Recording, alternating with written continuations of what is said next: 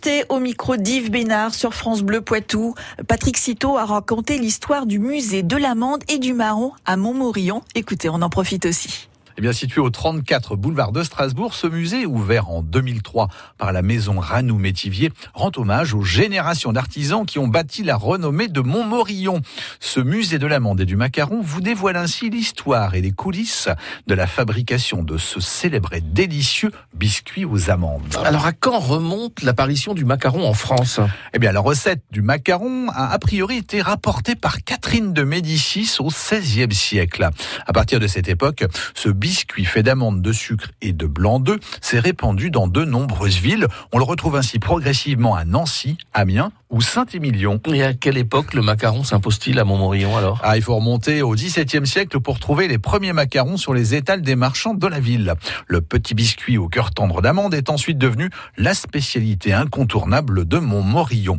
Aujourd'hui, la maison Ranou-Métivier perpétue cette tradition culinaire. C'est la plus ancienne fabrique de macarons de Montmorillon. Les savoir-faire se transmettent en effet dans cette famille depuis cinq générations. La recette traditionnelle des macarons demeure ainsi inchangée depuis plus de 150 ans. Alors, qu'est-ce qu'on peut découvrir dans le musée du boulevard de Strasbourg alors? L'histoire de l'amandier à travers les continents et les siècles est une des thématiques proposées. Vous en saurez ainsi plus sur l'amande douce et l'amande amère. L'histoire et la fabrication du macaron a bien entendu toute sa place au cœur de l'espace d'exposition. Un parcours ludique et gourmand qui fera le bonheur des enfants comme des plus grands.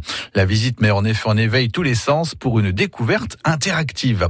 En plus des panneaux descriptifs, riches en illustration, des bornes interactives, la projection d'un film, des machines et instruments de cuisine anciens vous feront plonger au cœur de cette histoire gastronomique.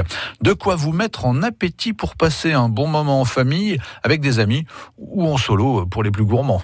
Ah oui, et on en connaît des plus gourmands. Merci beaucoup Patrick Citeau.